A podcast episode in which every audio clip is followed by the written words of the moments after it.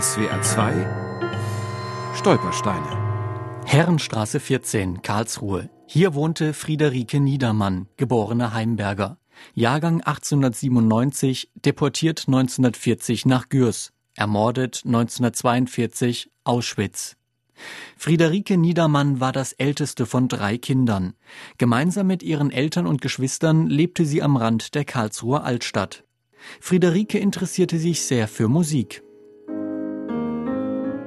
Am Konservatorium nahm sie Klavierunterricht und regelmäßig sang sie in der Karlsruher Synagoge.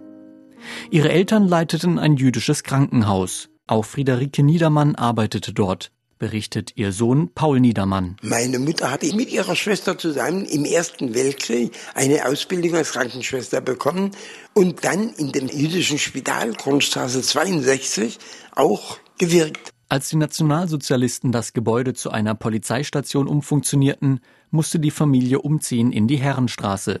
Dort lebte Friederike Niedermann gemeinsam mit ihren Eltern, ihrem Mann und ihren zwei Kindern bis zu ihrer Deportation am 22. Oktober 1940.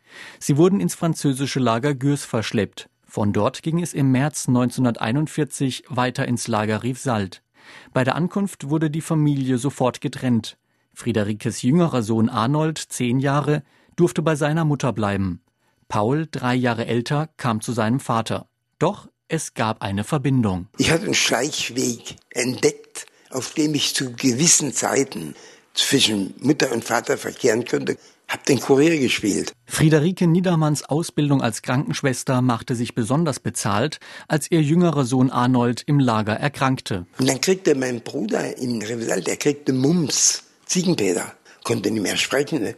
Die Ausbildung meiner Mutter hat das mitgebracht, dass sie gewusst hat, würde er in eine der sogenannten Lazarettbaracken eingeliefert, da kann man immer nur die Füße voraus wieder raus, ja, tot. Friederike Niedermann entschied, dass ihr Sohn nicht ins Lazarett kommen durfte. Allerdings zum Morgenappell musste sich jeder Lagerinsasse melden. Der an Mumps erkrankte Arnold hatte keine Stimme mehr konnte nicht sprechen. Dann hat meine Mutter meinen Bruder Arnold im Stroh neben sich versteckt und auf meinem Schleichweg konnte ich immer zum Appell in der Frauenabteilung rüberschleichen und antwortete anstelle meines Bruders. Wenn dann eine Kinderstimme gebrüllt hat, ja, hier, da war das okay, ja. Da haben die nicht nachgeforscht.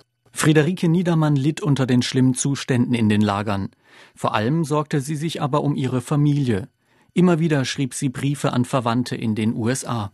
Gürs November 1940.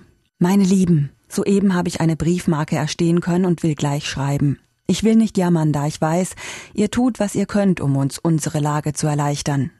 Es ist alles sehr schwer, aber ich will versuchen, für alle den Kopf oben zu behalten. Rief Salt, 1. November 1941. Heute ist Paul sein 14. Geburtstag. Er ist so traurig, und es tut mir so leid, dass ich solche Tage den Kindern nicht angenehmer gestalten kann.